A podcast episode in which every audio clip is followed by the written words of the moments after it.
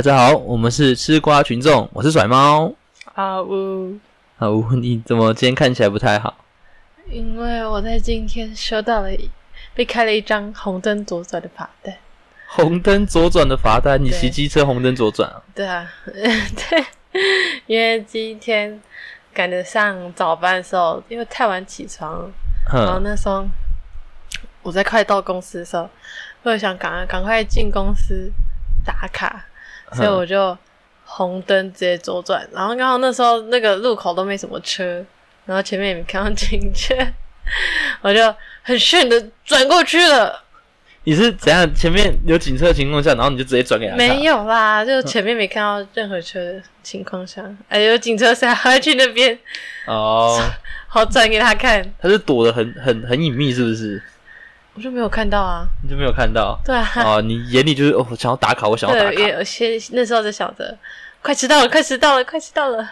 哼，啊，后来他把你拦下来之后呢？没有，那时候我那时候我就一直骑，然后骑到那个我们机车要进去的路口的时候，正准备进去那个路口，骑进去停车场，然后嗯跑进去办公室打卡的时候，我就听到后面有个声音。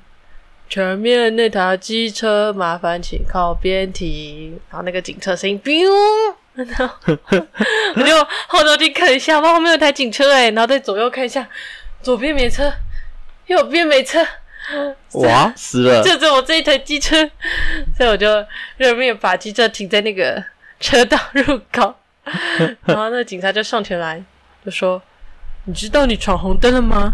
然后那时候老鸟子是想着打卡打卡打卡上班上班上班，还在想上班啊？你到底是多社畜啊？然后我就说：“哦，我我知道啊，我可以先去打卡吗？”然后嗯然后警察说：“他说行照驾照先拿出来。”我说：“哦哦，我就那时候我还是继续想着打卡打卡。你打卡兽。然后我就我就说，哦，我没有带驾照，可是我带身份证可以吗？我就把我的，就是那时候我是边这样讲，然后边把我机车的皮皮盖掀起来，然后拿出我的钱包，然后把钱包塞到那个警车警察手上。我的 我的身份证你在里面，我去打打完卡就回来了。然后那警察还愣了一下，他说。啊，等一，然后我那时候已经不理他，我就已经开始跑，然后我边跑边喊：“ 我等一下就回来了。”啊啊，他都没有追上来，他不怕你真的跑掉还是怎么样？没有，因为我机车，我机车钥匙，所有的东西都放在那边。哦，你是把车都留在原地？对，啊我就带着我的那个识别证，就冲进去那停车场里了。那警察心脏也很大，就是不怕你，就是可能那种偷窃你就直接跑掉超了，强的。对啊，然后那时候 还好我赶上打卡，五十九分，差一分钟，对，差一分钟。然后那时候真社畜哎！心有余悸走回来的时候，警察还问说：“怎么样，有赶上吗警察人真好，他在酸你还是？”真的我觉得在？酸我。然后我就说有啊，嗯，有打有赶上五十九分，然后他也拿出他啊，他他真的有帮我从我的钱包里找出我的身份证，哦他真的有去翻，对，然后还开了那张单，然后单上面也是五十九分，靠背，然后他就说啊，你这样早五分钟出来不就好了，又不用这么赶，你看还还被开单，就今天的钱都没了，对啊还要啊，倒赔。对啊，然后之后我看我这边千万名又问啊，我那时候我因为我穿着拖鞋上班，真的特写他上了，说啊，你们公司可以穿拖鞋上班哦。那 你怎么回答我？说哦哦，我的制服在里面。对，我们其实上班前要先换制服跟工作鞋啊。我说你们可以把制服跟鞋子放在公司。对，我们有那个嗯我们个人的那个置物箱。哎、我觉得这样很棒哎，这样下雨天的时候你就不用担心鞋子湿掉了。对啊，不错啊。对啊，只是只是比较可惜，就是那没有吹风机。我们之前的地方有吹风机。哦、对啊，啊，那你这样子有去查一下，这样红灯左转是罚多少钱？对，我那时候上车，我骑机车，就他开完灯，我骑机车进停车场的时候，我嗯一路上都在查罚单多少钱，我那心情好郁闷哦，一千八啦，了，一千八。一千八哦，人家有点贵。超现在红灯左转这么贵哦，对啊，然后我就我那天上班的时候超萎靡，我现在见到每个人我就说，哎、我被开单了，一千八哦，然后再傻笑，哈哈哈哈好看得开哦。到底是怎样？没有，超难过，好不好？讲到这里，我想要来分享一下，我觉得你一千八算是还还还可以啊，就是一个教训，至少你之后不会往那边这样做这件事情了吧？怎样？你更惨吗？讲这样，有发生在我大学时期，因为我大学的时候，我必须要从我家骑到学校。那我住桃园，那我学校在回龙那边。嗯对，，那我们每天就是要经过那个一个山路，在万它是万寿路，你这样骑多久啊？就是骑大概四十几分钟。哇，好久哦。对啊，那骑那个山路的时候，你就会觉得很爽。然后我那时候刚新生嘛，开始自己骑车的时候，还没有很熟悉那边的，压车，对对，没有压车啊，就是测速照相机什么的。嗯，结果我就这样子骑了一个月，然后开始哦，那一个月之后，陆续就有有记到，因为我们是住公寓，我们社区是住公寓，那我们那个 就是管理会他们会帮我们先收好信，就是有保全呐、会帮我们收信，然后我们可以再到那个中心那边去拿信。那我那时候只要看到有没有挂号写我的名字，我都很差，我都超差的，因为他第一封来的时候，我想说，诶，我我是学生，怎么会有寄挂号信给我？罚单，对，我就打开一看，干罚单，然后罚一千二，还有照相，然后说我超速多少，因为他是超过呃正常来讲哦，例如说他说限速六十、他可能会有一个十的扣打给你，嗯那我那时候是已经飙到八十，等于说我是已经过他原来标准，他原本是限速六十啊，可是我已经超过二十了，嗯，所以他就是一定罚的标准。对，然后罚第一张，我就想说啊，好了，那我接下来就是就是好好的好好的骑，不要骑那么快。嗯，然后结果不是哦，隔几天哦，两三天之后又来一张，然后我就觉得很奇怪，我最近就没有超速，然后看了一下日期，等一，下是同一个点吗？呃，同同个点，同一个点，我我都是同个点，然后 第二张哦，他一样一样就寄来了嘛，然后我就看，诶，怎么又是同个点，然后不同时间，可是这个时间是可能也就是维持大概刚好跟我收到罚单这几天这样子，又是一千二，对对对对对，然后就这样陆陆续续，我那一个月收了五张，一千五张罚单一千二，乘以五，对我才知道说哦，他是我闯我那个超速之后有没有、嗯一个月后他才会寄寄那个罚单来，嗯，然后就这样子，你就完全不知道说你那个月已经，假如说我我一开始有没有第一张单，我几天后就知道，我就那那一个月我就不会那样超速。嗯关键是我我不知道那边有测速照相机，我自己也白目啊，骑太快，然后他每一每一张都是一个月后寄过来，结果就就这样。我前一个月有没有的罚单全部寄过来，这个月我们整个脸绿了。然后我那时候只要看到管管委会那边写说我的名字的挂号信，我就连很臭下去拿。连那个警卫他都知道，他就是会知道说你是不是又被罚单了。对啊，我就觉得哦，因为那罚单很明显，他那个信封，对啊，我就对啊，就就学乖了，就不会再这样骑骑，，那你知道骑那条路会有阴影吗？就蛮有阴影的。我到现在骑过去，我都想起这件事情。一千二，一千二，一千二乘以五，我大概六千嘛。哎呀，一千二乘以五，就那个月，因为我为什么会这样骑？为什么大家会说不不坐公车或者是干嘛？因为我那时候学生时期，我还要打工。那我只有坐就自己这样骑机车，才有办法赶得上我的打工，也比较好去分配我自己的时间。嗯，对，所以我才会这样骑机车。那那时候可能都是在赶赶打工，所以我才会骑那么快。太恨了吧？太恨了，真的是 六千块，你想想看，我就已经好，我那时候一个月也才大概赚一万多块吧，因为我都是晚上去打工，一半就没了，然后我生活费那个月就很吃紧，绞尽国棍，就是对啊，就哦，这么好痛苦哦，嗯，这样子吃饭什么都很省很省，吃。泡面早餐不吃这样之类的啊，哎，这是一个很惨痛的经验。对啊，这时候就会想说，如果身怀巨款就好了。身怀巨款，你是说乐透吗？对啊，像那种有一大笔钱那种感觉，就可以不用为这种琐碎的小钱这么伤心了。突然中奖，其实我一直不解，台湾就是中奖之后啊，还要再扣二十趴的那个费用给政府，你知道这件事情吗？我知道啊，二十趴很高耶。对啊，我一开始也觉得说二十趴很高，然后我就想说去看看国外的他们的那种税收制度是怎么样。后来我才发现，台湾其实算是蛮人性的国家了，真的吗二十？趴。那国外扣多少？我会克多少？我先拿跟我们邻近的国家好，就是那个阿贡仔，中国控仔没错，他们跟我们一样，也是二十趴。但我不知道我这是刚好的吗，还是怎么样？对，就是他们中国也是二十趴，台湾也是哦二十趴。那我接下来再跟你讲几个例子好了，你猜猜看，日本、英国、韩国、美国跟西班牙哪一个国家课税课比较大？想一下哦，嗯，英国好了，感觉他们收入都很高。英国吗？你觉得英国收入收入高，所以他们课税高？我们现在讲的是乐透、欸，跟他们所得没有关系吧？你猜什么？英国吗？对，英国。好，其实你猜的是呃对的，哎，真假的？英国是耶，买乐透买起来没。错。好，我现在就跟你讲解他们的那种收税制度。我们先从美国开始好不好？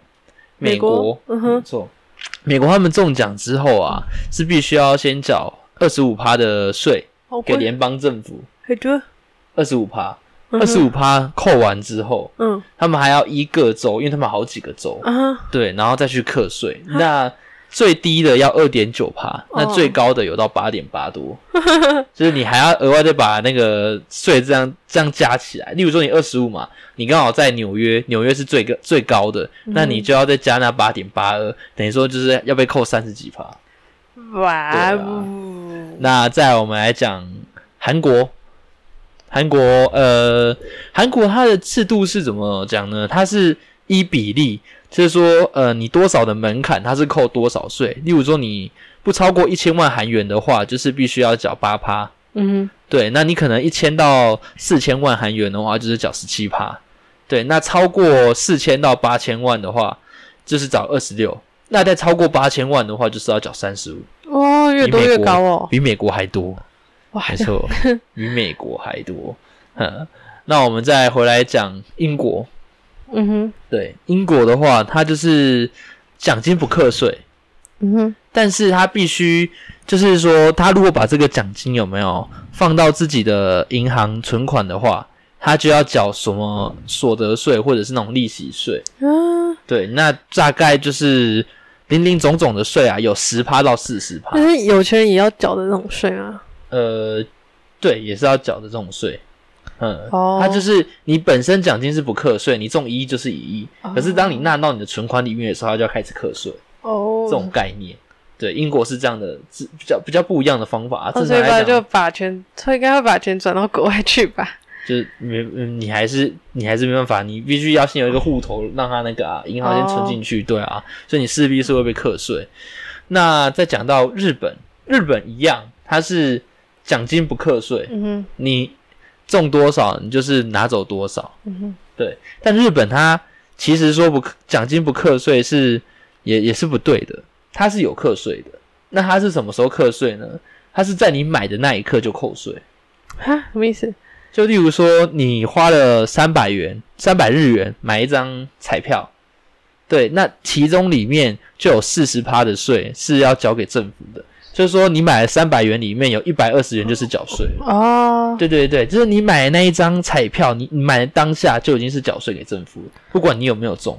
这样算合理吗？就是嗯我觉得这算对我们那个中奖的人比较好，因为你想想看，我这样子等于说这我被扣一百二而已，那我中奖我中一亿我全拿，总比一亿的二十五趴三十趴那是多少钱给政府嗯哼，还要爽。现在没有，其他就是还没这种中奖之前就要先缴税。对对对，它就好像是大家把奖金累积之后有没有国外，就像我们中国台湾这样子，哎、不要我要讲中国台台湾吗？没有没有，台湾就是台湾，我不是台，你是是意外暴露我不是阿出了什么？共仔对对，我不是阿共仔。好，这边我要做切割。我刚刚是比喻说中国跟台湾都是二十趴的意思。对对对，再一次重申，我们没有政治立场，多怕多怕！超怕 被被被出征讨伐。对，那国外他们就好像是把那个钱有没有先一次集中之后，然后中奖的人再被课税。可是日本的概念就是你买的那一刻，大家就一起扣税。对，这样子。哇，哼，那最后再跟你讲一个比较特别的国家，西班牙。嗯哼，西班牙哦，他们在二零一三年之前是免，就是不用缴税的，嗯，完全不用缴税。我不管你是买的时候要扣税，还是买完之后最棒嘞！中奖，对他们那时候超棒的，所以很多人都喜欢在西班牙有没有买彩票。嗯哼但是直到近几年，二零一八年的时候，他们才修改那个就是游戏方法，就讲说，呃，奖金只要超过两千五百欧元可能就要扣税，然后以内的话就可以免税。对，有说那什么吗？没有。呃，就是为了课税嘛，这样课税哦政府就有一笔钱可以收啊。有还有需要还需要为什么吗？哦，对，那政到府想要赚钱了，对，那就是可以克。就想课，就我就是给你一个理由课嘛，呃政府没钱了就课你钱嘛。OK，啊，那二零二零年的一月一日起，就今年，他们已经把那个金额有调高到四万欧元了。对，高就。是但是就是还是要课税啊。嗯，那对于超出部分的那个扣税的那个金额，他们是扣二十趴，就哦跟我们台湾一样。嗯，对，所以西班牙二零一三年的时候是免税，全部免税，哎，超棒！就是对啊，好想要在那免免费个国家买，经营这种类似赌博游戏给你玩，就是真的是中了赢家不用手续费啊。没有错。哎、那你有没有想过，假如你很年轻的中奖，你会怎么花这笔钱？我定会奋发向上，出国留学，出国？让让这些钱研发一些可以造福人类的新产业。真的吗？老天爷听到了没有？快把头奖让给我吧！不是，我觉得你好像有什么隐藏的隐藏的目的耶。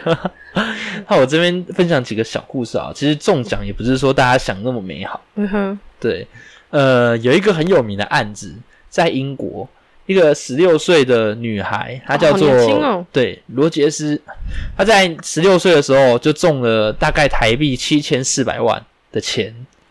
那这笔钱哦，并没有让她说，呃，生活就是大家想的那么美好，就过了幸福快乐的日子。嗯，有啦，曾经有那么多一段时间，她刚中奖的时候，就是因为她是住在寄宿家庭。嗯，对他开始是在自己寄宿家庭，还没有很挥霍这笔钱，但你也知道钱嘛，放在那还是忍不住是，他就开这么多的始钱。过上了很很奢华的生活，然后就跟普通人一样嘛，他会想要买房，他就买了豪宅，好棒哦！那说买房就买房，没错，说买车就买车。十六岁就买房、欸，真是而且是真正实力的靠自己，不用被人家讲说你是什么我的运气哦，我是直接就是靠我的运气，你你们要讲什么这样子对吧？好棒！那这个生活还是改变了罗杰斯他的这个人呐、就是到处旅行买豪车嘛。嗯，那朋友，包括他交到的朋友，有没有跟他借钱，或者是那种远亲啊，可能跑来就是跟他借钱？因为国外有没有你中奖的话，可能就是电视会公布出去，嗯，就大家知道你中奖，然后就开始来巴结他，就讲说啊，我那个哎，能他他不能帮我他不是未成年吗？可以被公布？这我就不是那么的清楚了，嗯反正就是很多很多人就是看到他钱多嘛，就对，扣上来啊。这个我认识哦。啊，这个我认识。这你认然识？后我没有啦，我说就是大家看新闻就说，哎，这个人我认识，哎，对对对对，这样子的感觉。然后啊，反正就是开始他有没有生活，就是被大家这样一直跑过来靠嘛，他就觉得啊，好像自己朋友很多，然哦后也就是远就是亲开始来关心他，轻飘飘感觉。对他就会帮大家就是付一些账单，然后甚至帮他的亲戚可能买车或者付一些房贷。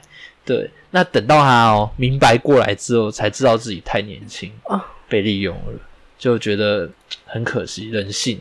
对啊，很恐怖哎。那除了这样子，他当时有没有因为还年轻，就是染上了毒瘾？哇，对，压力大嘛，就会染毒。这还曾经造成他一度想要轻生。对，那他为了增加自信，他就花了一点七万英镑，然后去整形跟隆胸。差不多多少台币啊？一点七万换算成台币的话，大概是六十几万台币，哇，砸中本耶！砸中本对，然后还因此认识了一个消防员，然后哦并且跟他就是结婚。哦对，这段日子也是过得蛮美满的，还有生下一个呃四岁的女儿跟一个八岁的儿子。嗯哼，对，但是他儿子就比较不幸，因为生的时候好像有点造成脑部缺氧，有点有点就是他身上有点疾病在。嗯哼，对，那这段婚姻其实也没有维持很久，就以分手分手收场。嗯哼，对，那孩子的抚养权是判给那个男方，是哦对，判给那个消防员。啊，那好在那个时候他是又把最后一笔钱约台币一百多万，有没有嗯拿去买房子的头期款？哦他，觉得就是投下，投期款而已嘛，为什么不是直接整栋买下来？那时候可能已经没什么钱了。哦，对，那他的那个房子名下是登记在他消防员的那一个老公身上。啊，对他，可是他觉得他他觉得很值得，就是他就把这笔钱当成是给小孩子的钱。哦，对，但他唯一的遗憾就是说没有留一笔钱给孩子做治疗。哦，对，他八岁的儿子，那他现在过得其实也还算不错，就是有一个约合年薪台币四十五万的工作，嗯哼，对，在做，那就是这样的人生。大他最后有呼吁，对，呼吁政府说，呃，应该要提高买彩票的那个年年龄的限制，嗯哼，就是希望不要跟他一样这样子年纪轻轻被大家利用。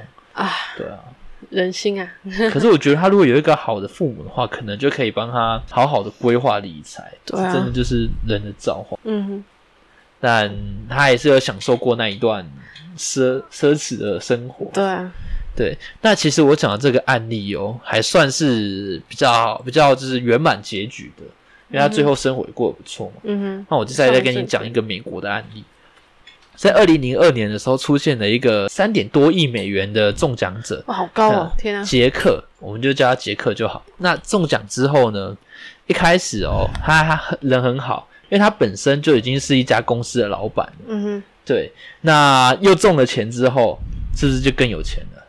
他就那时候很开心，把卖彩票给他那位那位女士，就送了他一栋房子，啊，是个很豪迈的人呢，对，还有大概五万美元的现金。哇，对我好想，我好想要当，我好想要当那个卖给他彩票的人。哎、少了房子就奋斗，少奋斗很多哎、尤其是台湾房子又那么贵。超棒，那他帮助了很多那一种弱势族群，甚至还创办了基金会。可是哦，这时候开始有了变化，嗯哼随着他要帮助的人越来越多，那事情越来越不受控。有些人会为了跟他请请那些善款，有没有？嗯哼，善款，然后就是一直围堵他，甚至就是可能跟踪他，然后要跟他索要那个善款。嗯，但他觉得已经有点到很压迫了，那就是把这些人都拒绝掉之后，有些人还把他因为一些诉讼有没有，就是可能找他公司的麻烦，开始告他，然后让他就是在法庭上有没有就是心力憔悴怎么样？他就觉得说啊，他还做这么多好事情，结果还要这样子被人家恶搞，还要被威胁家人，对他家人还被威胁。那他为了缓解这些压力，他就开始沉醉于脱衣酒吧跟赌博。那当这件事情曝光之后，社会其实有一段时间在谴责。对，那我觉得，受害者，我觉得也不能怪他，因为他就是他也是好心，嗯，然后去帮助大家，结果这些人有点太当太对太太过度的给他压力嘛，予所还是欲求，没错没错。那这边还没有，还他的故事还没有结束，从这边开始祸不单行。他在中奖的时候有给他孙女一大笔钱，嗯哼，结果他孙女就是像上一个案例嘛，年纪轻轻的就拿到一大笔一大钱。笔钱，对，他就开始吸毒，哇，然后最后也因为这样吸毒而致死，就是年纪轻轻的就走了。那种渐渐害死孙女的感觉，没错，他孙女走了之后，他的妻子也因为这样受不了他，跟他离婚。对，四十二年哦，在一起四十二年，然后就这样离婚了。离婚之后，他的女儿，因为我们前面讲说吸毒死掉是他的妻子，嗯，那再来是他的女儿，也因为疾病，就是癌症，然后离开人世，最后就是剩他一个人，这就真的是穷的只剩下钱了。太难过了吧？对啊，那这个案例也还不是最惨的，最惨的是第三个 案例在比这个更惨的吗还？有比这个更惨的。第三个案例是发生在印度，有一位叫做乌鲁吉的人，他在中了百万大乐透之后，嗯当天晚上跟家人吃饭，然后可能就是公布这个喜讯嘛，，嗯，大家就很为他开心。就隔天要领奖的时候，他再也领不到奖，啊，因为他已经被发现倒在家中死。掉了，没有错。一开始法医认为说是心脏疾病所造成的自然死亡，但是他的兄弟们认为说这件事情实在太突然了，里面一定有什么阴谋在，嗯，然后就要求说要验尸，嗯，就果然不验不知道，一验吓一跳，他被人家投毒了，然后还是投毒的东西是氰化物。太快速了吧？中完中中奖中奖完隔天你就直接见上帝，太快了吧？只高兴一下下，连钱都没摸到。是啊，就觉得 天哪，好恐怖哦。然后虽然找到了真正的死因，可是到今天为止都还没有找到凶手。哦，对啊，我就觉得哇，假设中一笔钱之后，还是不要公布给外界人知道好了，就是自己默默的收着。然后我真的会遇到什么事，真的你怎么样也猜不到。对啊，而且国外好像很多是中奖的时候会公布在电视上，是哦让大家知道。多想希望中奖人被人家干掉。不能这样讲啊，这也是一种公正嘛。像台湾好像就是为了保护这些富豪，嗯就中奖的人，嗯然后就不公布姓名。可是这样也会给人家遐想说，也，可能是黑箱作业，嗯，就是网络上的那个都市传说，你只要是公务人员去买彩票，很容易中奖。就大家会讲说，哦，那个是内定的，还是怎么样？对啊，就是都市传说。就每一次他们故事发出来，有没有？因为他们的故事都实在是，可能就让大家觉得说，嗯，怎么好像每一次叙述的都是差不多的，差不多的感觉，哦或者是一些可能比较夸张的那种，什么买一百块啊，然后中得多少钱，然后鼓励大家去买彩票这样子。搞不好可以哦。对啊，就会让人家有那种遐想啊。可是真正是不是这样子呢？也不知道，因为我们没有中过奖。就算我们中奖，我们可能也不会说，然后也就不会在这边了，啊，就拿着钱去去挥霍了，然后就换我们十年之后的下场很惨。可是我是希望不要像第三个案例啊，第三个还没摸到还没钱，摸到钱，哎、那个是最了最惨的欸，对啊。好啦，那各位观众，假设你们如果中奖的话，你们会想要公布给大家知道呢，还是说就是隐藏呢？你们可以在底下留言告诉我们哦。那我们今天故事就分享到这边喽，大家拜拜。拜拜。